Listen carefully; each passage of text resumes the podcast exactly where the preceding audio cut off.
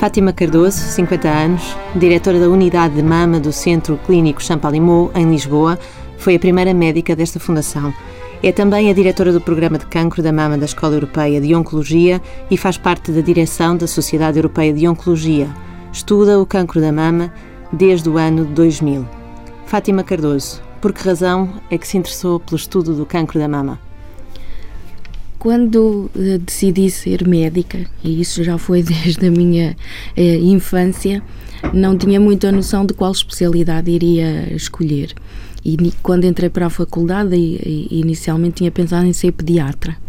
E ao começar a estudar uh, a parte da biologia, interessei-me muito, é o que devemos dizer que apaixonei-me pela biologia do cancro. E acabei por, por decidir uh, enverdar pela área da oncologia mais ou menos na mesma altura, a minha melhor amiga teve cancro da mama, o que pesou também na, no meu interesse em particular por este cancro eh, especificamente. E depois foram também as oportunidades que me levaram a concentrar-me no cancro da mama desde muito cedo na carreira. Nessa altura, uh, achava que ia encontrar a cura para o cancro da mama? Eu acho que sempre fui muito realista em relação um, às expectativas de se encontrar uma cura para o cancro. Às vezes eu tento explicar que o, o cancro não é tão fácil de curar como, por exemplo, uma infecção.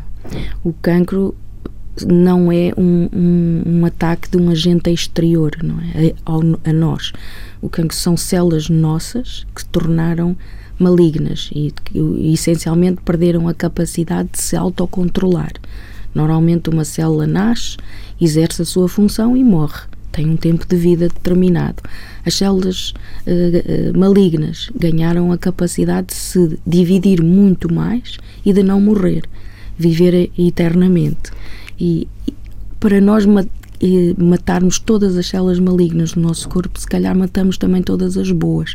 Então, falar numa cura do cancro é complicado. Provavelmente, nós o que iremos descobrir é a forma de viver com o cancro, tal como vivemos com uma hipertensão, com uma diabetes. Eu sempre fui muito realista a esse, a esse propósito. O cancro está quase a tornar-se uma doença crónica? Ainda estamos longe na maior parte dos, do, dos cancros. Vamos dizer que nós não podemos falar do cancro como uma só doença não, não, não é possível uh, falar assim. Existem tantos tipos de cancro, praticamente todos os órgãos do nosso corpo podem dar origem a, a cancros. E há uns mais frequentes que outros, e há, uma, há alguns mais fáceis de tratar do que outros. E dentro dos próprios cancros, individualmente, por exemplo, falando do cancro da mama, também não existe um só cancro, tipo de cancro da mama. Nós já eh, distinguimos várias doenças dentro do próprio cancro da mama. O mesmo está a ser feito para o cancro do digestivo, para o cancro da próstata, etc. Para isso é, é difícil falarmos da doença globalmente. Então vamos focar-nos no cancro da mama. Qual é o maior fator de risco uh, que as pessoas têm para contraírem, para desenvolverem cancro da mama? É ser mulher. Esse é o maior fator de risco para ter cancro da mama, é ser mulher. É, o, é nos países ditos desenvolvidos, eh, em que nós nos, nos incluímos, uma em cada oito mulheres vai ter cancro da mama durante a sua vida. Portanto, é uma doença muito frequente e é uma doença cuja incidência está a aumentar. Às vezes perguntam porquê e também é, não é muito fácil dizer porquê. Eu penso que terá a ver muito com o nosso estilo de vida. Uh, e isso in, vai incluir um, a nossa alimentação, vai incluir a poluição, o ambiente em que vivemos, vai incluir a vida estressante que levamos, a falta de exercício físico, uh, o tabaco que está presente quando não é um fumar ativo, é um fumar passivo e todos esses fatores de risco em, em em conjunto uh, levam a este aumento de incidência. Mas estes fatores de risco são para todos os cancros. Descobriu-se já alguma relação causa e efeito entre um determinado comportamento, um determinado hábito e o desenvolvimento do cancro de mama? Existem um, dois uh, ou, três, vamos dizer, três um, fatores que já se descobriu uma ligação direta. O tabaco está diretamente relacionado com o aumento de incidência de cancro da mama. Não é o único cancro que aumenta, não é o que aumenta mais também, mas está relacionado. Um, a toma de o que se chama terapêutica hormonal de substituição, ou seja, quando as mulheres entram na menopausa, por vezes eh, os sintomas da menopausa são muito intensos e toma-se terapia hormonal. Aí sim se tomam hormonas, são verdadeiramente as hormonas, e aí está ligado a um franco aumento da incidência e do risco de desenvolver cancro da mama. Tem a ver com a duração, o número de anos em que se tomam esse eh, essas hormonas, mas está diretamente relacionado. E o cancro da mama nos homens? O cancro da mama no homem é uma doença rara. É 1% de todos os cancros da mama acontece no homem e 1% de todos os cancros do homem são na mama. Portanto, é uma doença uh, mesmo rara. É uma doença que muitas vezes está associado a uma alteração genética, portanto, aquelas uh, famílias que têm os genes que são chamados BRCA, que são genes relacionados com cancro da mama, não só, mas uh, essencialmente cancro da mama e do ovário, e muitas vezes há nessa família homens com cancro da mama, mas nem sempre. Uh, se me perguntar outra vez, mas porquê que um homem vai desenvolver cancro da mama? Também não existe uma, um, um, conhecimento sobre uma causa e efeito uh, específica, para além desta genética, mas, mas não é a, a única. O que é que acontece no corpo quimicamente que faz com que as células que deviam morrer não morram e passem a reproduzir-se com mais rapidez e se tornem uma doença dentro do corpo das pessoas? Pois se nós soubéssemos isso, se calhar encontramos a tal cura do cancro. Um, aí está a, a pergunta principal. O que é que leva a uma alteração de uma célula normal para passar a perder a sua capacidade de se autocontrolar, tanto a nível de divisão celular e prolifera muito mais rapidamente, como a nível de morte celular, deixa de morrer e começa a viver uh, mais, uh, chamamos eternamente. Um, ninguém sabe, é a área de maior investigação no, no, na, na, área da oncologia e tenta-se perceber, alguns mecanismos descobriram-se, mas nem todos. Quando conseguirmos perceber todos esses mecanismos, talvez consigamos desenvolver eh, formas de os bloquear e de impedir que isso aconteça. E se fizéssemos a história de vida de um tumor, e depois eh, falaremos mais adiante das diferenças entre os diversos tumores, mas seria possível identificar, ou será já possível identificar, determinados processos que levem pelo menos a uma suspeita do que é que acontece para que um corpo desenvolva uma doença? Eu acho que aquilo que nós temos vindo a aprender esta última, talvez uma década, duas décadas, é que o cancro é uma doença dos genes. Não quer dizer que seja hereditário. Vamos separar aqui as coisas. Uma coisa é uma doença hereditária que é transmitida de pais para filhos, outra coisa é ser uma doença genética, uma alteração dos genes. E há cel as nossas células têm mecanismos de autocontrole, por exemplo, com as agressões do dia a dia, por exemplo, a luz solar, a poluição, o tabaco, as células sofrem alterações no seu DNA, nos seus cromossomas mas existem mecanismos de reparação. E à medida que essas alterações vão ocorrendo, vão também sendo reparadas e não se transmitem para as células filhas. Há alterações que acontecem na vida desse, dessas células que alteram esse sistema de reparação.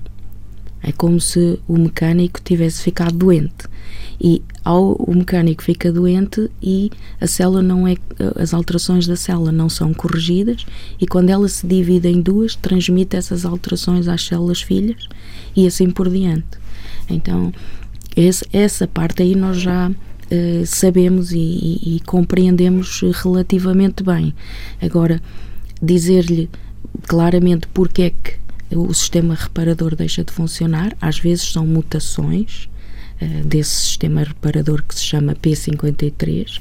Às vezes são as tais mutações dos genes associados com o cancro da mama, com o BRCA, que levam também a uma incapacidade de um, reparar outras alterações do DNA mas outras vezes são uh, fenómenos desconhecidos ainda. E um cancro que não tenha uma intervenção médica uh, acaba por tomar conta de todas as células do corpo, todas as células do corpo se tornam essas filhas uh, com as mesmas deficiências que as células mães?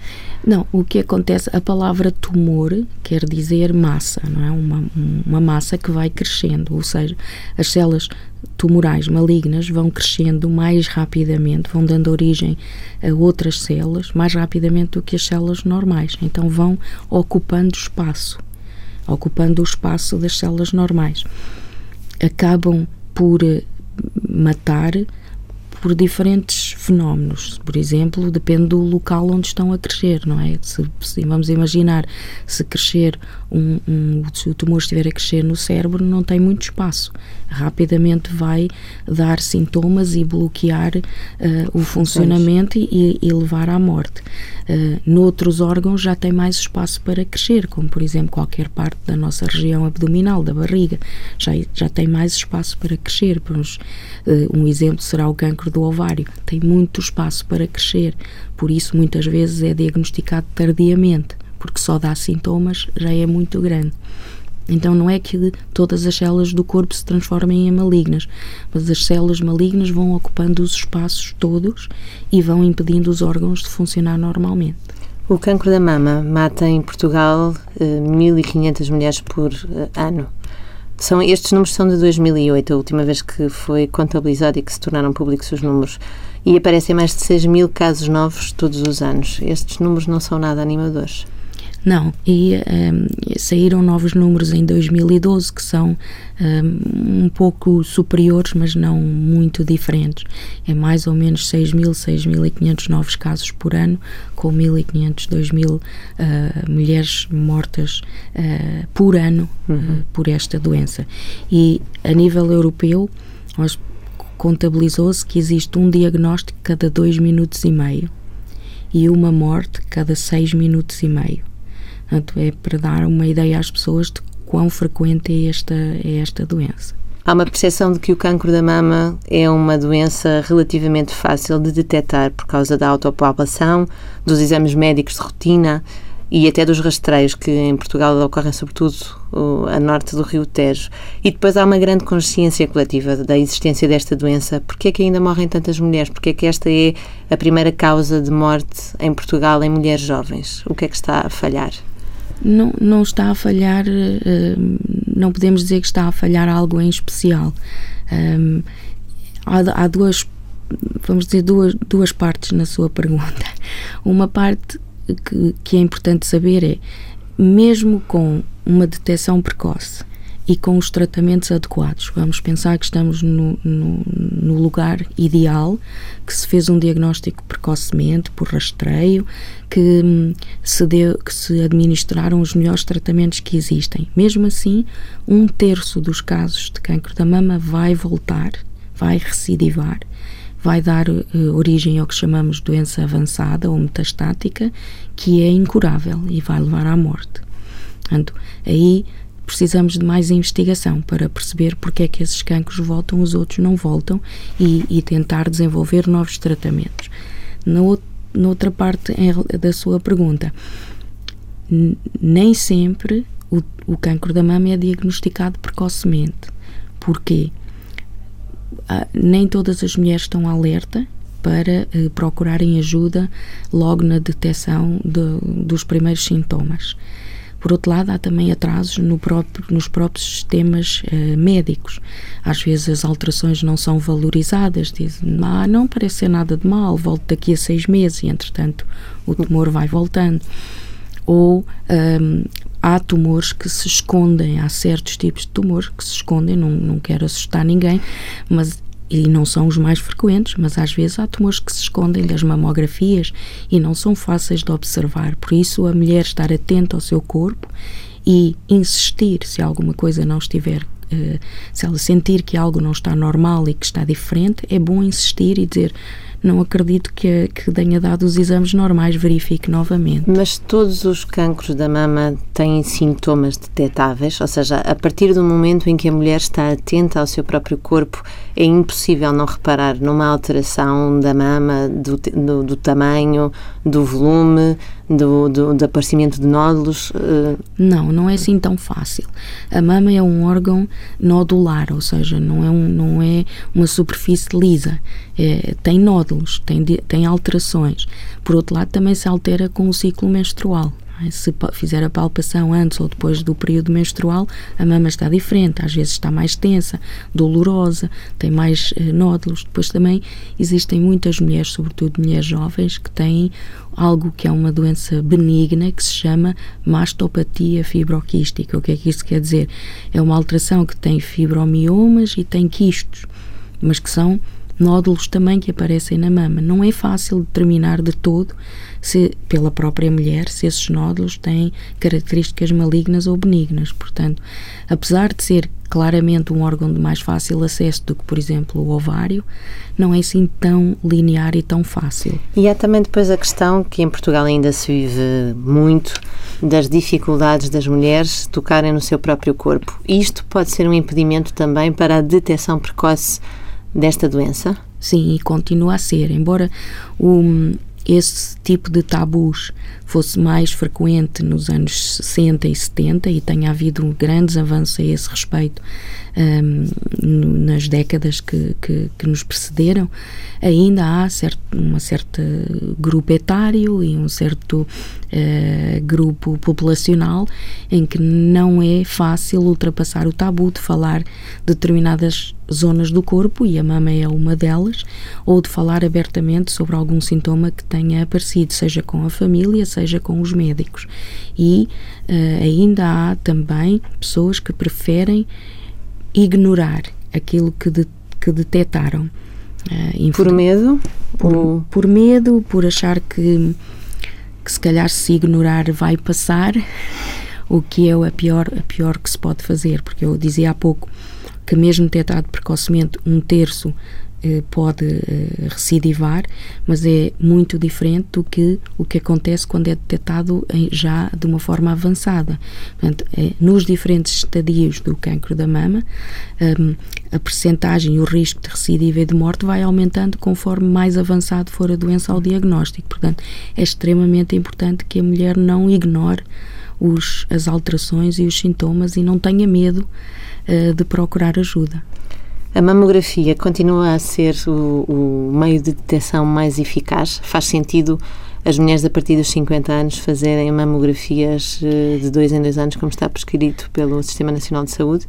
Sim, hoje em dia ainda faz. Não quer dizer que isso não venha a mudar nos próximos anos. Existem um, pelo menos duas novas tecnologias que talvez possam vir a ser mais, um, vamos dizer, mais eficazes do que a mamografia, mas em termos de rastreio nós não podemos olhar só para a eficácia, há uma coisa que se chama custo-benefício.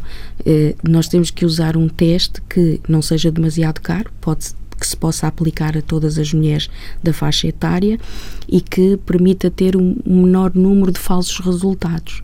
Não existe nenhum teste que tenha 100% de eficácia na sua detecção, mas temos que procurar aquele que tiver menos falsos resultados, tanto falsos negativos, deixar passar os, os, tumores sem os ver, como falsos positivos, ou seja, dizer, ai, aqui há alguma coisa, levar a uma biópsia, a todo aquele stress e depois não ser nada, não é? E a mamografia tem falsos negativos e falsos positivos. Então, então há, há também uma área de investigação grande para se tentar desenvolver outras técnicas, uma de, que está já a ser implementada em alguns locais, chama-se tomossíntese, que permite diminuir estes falsos resultados, mas é mais cara. Daí já a dificuldade de implementar a nível de população. Mas eu queria chamar só a atenção que é cíclico aparecer nos mídia a discussão sobre a importância do rastreio do cancro da mama. E, e, isso tem muito a ver também com uma grande discussão que existe na classe médica e na classe dos daqueles que provêm a saúde pública sobre o custo-benefício de fazer rastreio de cancro da mama. aquilo que eu tento explicar é para a mulher individualmente, para cada doente individualmente, não há qualquer sombra de dúvida que o rastreio precoce pode salvar as vidas. Aquilo que a sociedade pergunta é se Uh, para a sociedade, vale a pena estar a fazer mamografia a todas as mulheres para detectar aquelas que vão ter cancro. Isso é uma outra discussão que se calhar. Mas já vai... temos alguma resposta para, para esta pergunta ou não? Para, eu acho que em tudo é preciso ter uma visão equilibrada e certamente no, na faixa etária entre os 50 e os 70 vale a pena fazer as mamografias. Alguns países até as recomendam anualmente. Na faixa etária entre os 40 e os 50 há maior controvérsia. A minha perspectiva pessoal, mas eu sei que eu tenho uma perspectiva, vamos dizer, que não é imparcial, porque eu vejo muitos doentes e vejo muitos doentes com cancro avançado e, portanto, a minha visão é de alguém que não queria ver esses casos todos. Mas eu acho que entre os 40 e os 50, pela incidência que já existe nessa idade, vale a pena também fazer mamografias, aí sim, num espaço de dois em dois ou de três em três anos. Os cancros da mama estão a aparecer cada vez mais cedo. Também já nos disse aqui que o cancro não é uma doença, são várias e o mesmo se aplica ao cancro da mama. Que diferenças há? Eh, que, que, diversidade de cancro da mama é que há? Quais são as coisas que têm em comum estas, diferenças, estas diferentes doenças da mama? Nós, no ano 2000, quando se fez a sequenciação do genoma humano, começou também a fazer-se a sequenciação do genoma dos tumores e um, começou-se a compreender melhor, daí que se tenha chegado à conclusão que o cancro é uma doença dos genes. O uh, utilizou-se uma tecnologia que permite analisar todos os genes do, do cancro, da mama neste caso em particular. É como fazer uma impressão digital do, do tumor ou, ou bilhete de identidade do tumor. Uh, Analisa-se algo como 44 mil genes. E ao fazer isso, o que é que uh, se detectou? Que existem pelo menos quatro grandes tipos de cancro da mama. Eu, para simplificar aqui, vou dizer três grandes tipos de cancro da mama. Uh, um cancro da mama o mais frequente, que existe em dois terços dos casos, é o cancro da mama hormonodependente.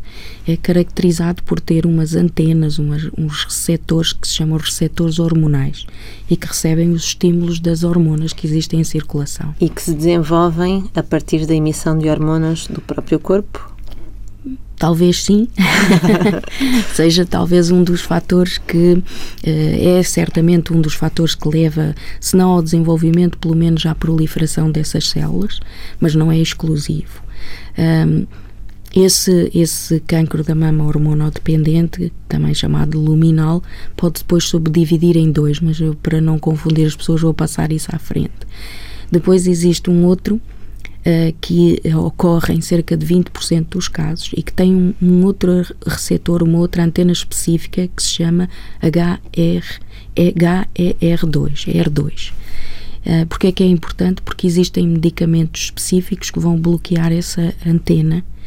Esse cancro, esse tipo de cancro da mama, que existem 20%, portanto, cerca de 1 em 4 uh, casos, costumava ser um dos mais agressivos. Neste momento, devido à existência dos tratamentos dirigidos, é aquele que melhor sabemos tratar. E depois um terceiro grupo que existe, que são os chamados triplo negativos. Triplo negativos porquê? Porque não têm os dois receptores hormonais, nem têm o ER2. Então chamamos triplo negativo porque não, ainda não os aprendemos a caracterizar pela positiva.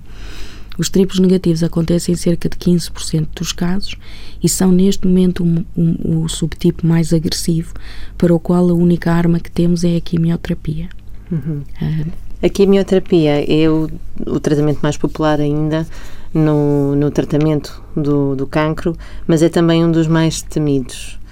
Mais de 46% das doentes de cancro de mama pode evitar este tratamento. Foi isto que a investigação que liderou uh, o Mind Act veio descobrir, não foi?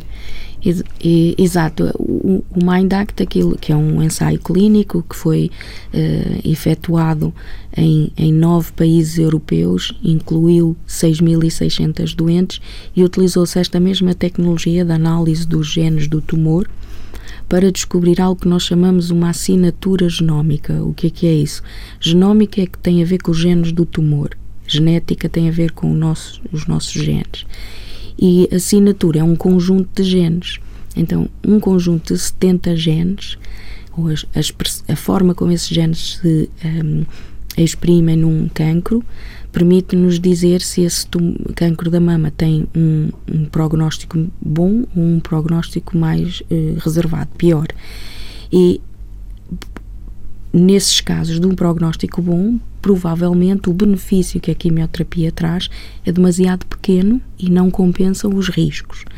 Naqueles que têm uma assinatura de mau prognóstico, aí sim o benefício que a quimioterapia hum, dá vale a pena e compensam os riscos a longo prazo. Porque a quimioterapia está associada às questões da perda de fertilidade, às questões da perda do cabelo, mas são uh, muito menos graves estas consequências do que aquelas que são mais que, que ocorrem depois no tempo, mas que são mais graves. Sim, e, uh, as pessoas habitualmente associam quimioterapia às náuseas, vômitos e perda de cabelo. Em relação às náuseas e vômitos, hoje em dia nós conseguimos controlar esses, esse, esses efeitos laterais muitíssimo melhor do que conseguíamos já uma década ou duas atrás. Existem medicamentos muito bons para o controle das náuseas e vômitos e estão sempre a, a ser desenvolvidos novos medicamentos. Em relação à perda de cabelo, ainda não. Ainda não conseguimos evitá-la em muitos dos casos, mas é algo temporário. Vai, acontece durante aquele tempo da quimioterapia e não é em 100%, mas em 98% dos, dos casos uh, o cabelo volta e volta até mais forte. Mas a longo prazo, uh, e frequente, e, e, é, é, felizmente é raro, mas pode acontecer, a quimioterapia pode dar, por exemplo, insuficiência cardíaca, pode dar origem a outros tumores, como por exemplo as leucemias, que existem nos casos de, de cancro da mama, o risco é de meio por cento, não é, não é um risco uh, elevado, mas nós não queremos curar alguém de uma doença e induzir outra. Um, e isso também acontece com outros tratamentos. Por exemplo, a radioterapia também pode dar origem a problemas cardíacos no, no, no, a longo prazo, assim como a outros tumores como os sarcomas são coisas raras, mas que nós queremos evitar. E se pudermos uh, tratar alguém tão bem sem quimioterapia como com quimioterapia, obviamente preferimos não a prescrever. E estas possibilidades de tratamento diferentes são apresentadas aos pacientes na unidade de cancro da mama do Champalimau? Eu acho que estas possibilidades são apresentadas em várias unidades, não só na, na unidade da, da Fundação Champalimau. Um, em relação aos testes genómicos, este estudo acabou de, de, ser publicado há pouco tempo. Existem outros estudos que não, não, não foram tão grandes e, e, e não um, concederam um nível de evidência tão elevado, mas já existem outros estudos e já nos temos vindo a bater para a disponibilidade destes testes para um, um maior número de doentes. Um, o problema é que os testes são caros e, e, nem sempre há disponibilidade para o, o ter acesso a, a, este, a estes testes. Mas há uma ligação uh, direta com as pacientes e há uma participação das pacientes nas terapêuticas uh, que, que, são feitas? Deve haver. Uh, a, a, a pessoa que pode dizer-nos qual é o benefício da quimioterapia que é suficiente para uh, suportar os efeitos laterais é, é, a pessoa que está em frente de nós, é quem vai sofrer essas consequências. E há estudos que mostram que para certos doentes 1% de benefício é suficiente para um, suportarem a quimioterapia. Há outros que dizem que nem por 5% ou 10% o fariam. As pessoas são diferentes e têm perspectivas diferentes e nós temos que as respeitar. Se o nosso dever como oncologistas é explicar as diferentes possibilidades que existem, os diferentes vamos dizer, utensílios, ferramentas que temos para perceber o prognóstico e ajudar, orientar, mas não obrigar ninguém a tomar uma decisão. A grande dificuldade é que nós raramente temos na medicina coisas eh, extremas de zero ou, ou 100%. Estamos sempre a falar de probabilidades e muito frequentemente o doente ou a doente nos diz: Mas e para mim? Em, em que zona é que eu estou?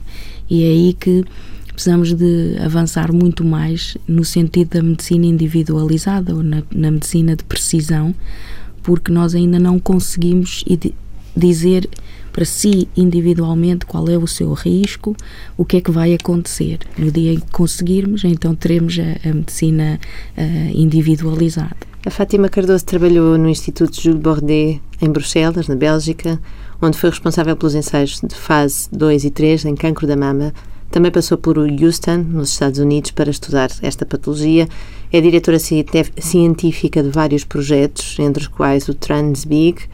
Por que é que veio para Portugal? Eu passei 10 uh, anos uh, da, da, minha vida e quase toda a minha vida uh, profissional como especialista na Bélgica. acabei a especialidade e três meses depois já estava um, em Bruxelas e tive oportunidades que não tenho a certeza que não as teria se tivesse permanecido em Portugal, infelizmente, mas tive acesso um, a, a participar em, em, projetos de investigação, em ensaios clínicos e a uma a dizer até uma filosofia de tratamento diferente do que teria sido exposta se tivesse permanecido em, em Portugal. Mas um, sempre me aliciou poder voltar para, para o país e particularmente quando fui convidada pela doutora Leonor Beleza para vir dirigir a unidade e criar a unidade a partir do zero, é, acho que isso é aliciante para qualquer eh, médico. Eu entrei na fundação e ainda não, ainda não tinha o edifício acabado as obras e comecei mesmo de um edifício vazio até uh, criar uma unidade de mama que acabou de ser certificada este ano. Portanto, tem num espaço mais ou menos 5 anos e meio fomos do zero até a uma unidade certificada. Qual é a importância desta certificação europeia para uma unidade eh, de investigação e tratamento de câncer de mama? É indispensável, na, na minha opinião e, e, na opinião de todos os peritos, penso. Um, temos que lutar pela implementação, primeiro, de unidades de mama, que uh, isto é uma das grandes lutas a nível europeu e a nível mundial pela, pela obrigatoriedade de todos os doentes com câncer de mama, homens ou mulheres, serem tratados dentro de unidades especializadas para o tratamento desta doença. E nessas unidades está uma equipa multidisciplinar que tem médicos de várias especialidades, mas tem outros profissionais de saúde, tem enfermeiros especializados, tem psicólogos, tem nutricionistas, assistentes sociais, uh, todas as Uh, os profissionais de saúde que são indispensáveis para tratar do doente como um todo. E ninguém toma decisões sozinho. Uh, antes de se tomar uma decisão, o grupo de, avalia o caso e vê todos os ângulos, qual será o melhor tratamento, a melhor sequência dos tratamentos para poder propor ao doente ou à doente qual é a melhor, o melhor tratamento para, para ela ou para ele. Outra das lutas em que a Fátima Cardoso está envolvida é no, no acesso aos medicamentos e bate-se muito pela defesa dos medicamentos baratos, eh, porque isso permite um, um tratamento mais universal para todos os doentes de cancro. O que é que se passa agora nas questões das farmacêuticas, dos mercados, dos países, para que, para que tratamentos que já foram baratos deixem de ser acessíveis a todos os doentes?